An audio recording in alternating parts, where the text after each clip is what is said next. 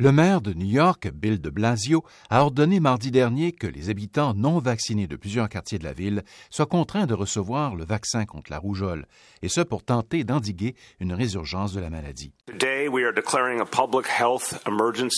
Faut-il rendre la vaccination contre la rougeole obligatoire ici aussi au Canada? Concern about who I could have potentially exposed became very overwhelming for me. I was very concerned.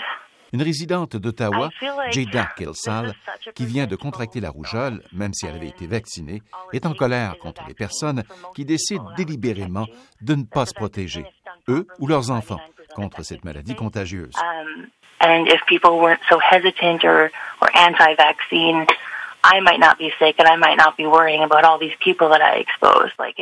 Si vous pouvez vous faire vacciner, vous devriez le faire, déclare Mme Kessal depuis une unité d'isolation de l'hôpital d'Ottawa.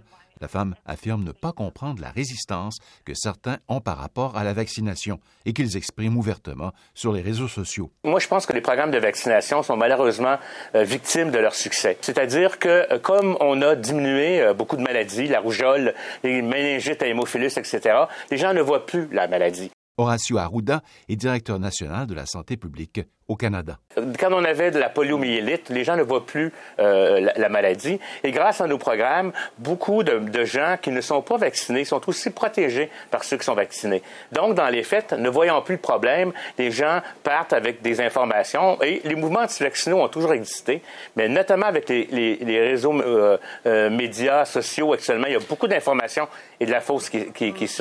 Et les gens embarquent. La majorité des personnes, quand on leur donne une information précise, vont de se faire vacciner. Les gens qui ont vraiment des risques, des, opinions philosophiques extrêmes par rapport à ça, c'est à, peu près moins de 2% de la population. L'enjeu, c'est les indécis et les influences qu'ils peuvent avoir euh, comme telles on voit plus tellement les maladies contre lesquelles on vaccine. Plus mm. personne connaît quelqu'un qui a eu la polio, personne connaît quelqu'un qui a eu la diphtérie.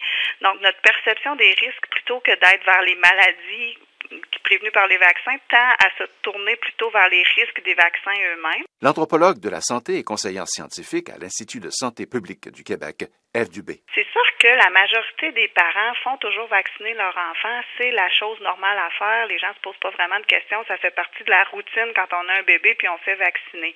Par contre, on assiste à une montée de scepticisme par rapport aux vaccins euh, qui, oui, nécessitent des mesures. Est-ce qu'une campagne populationnelle avec des annonces à la télévision ou la radio, c'est la solution ou des messages plus personnalisés? J'opterais pour une personnalisation des messages. Au Québec, par exemple, tous les parents de nouveau-nés sont rencontrés dans les maternités pour discuter de la vaccination sans la pression de devoir prendre une décision immédiatement, mais justement pour écouter leurs craintes, leur fournir de la bonne information pour départager le vrai du faux par rapport à ces questions-là. Un reportage de Radio-Canada International.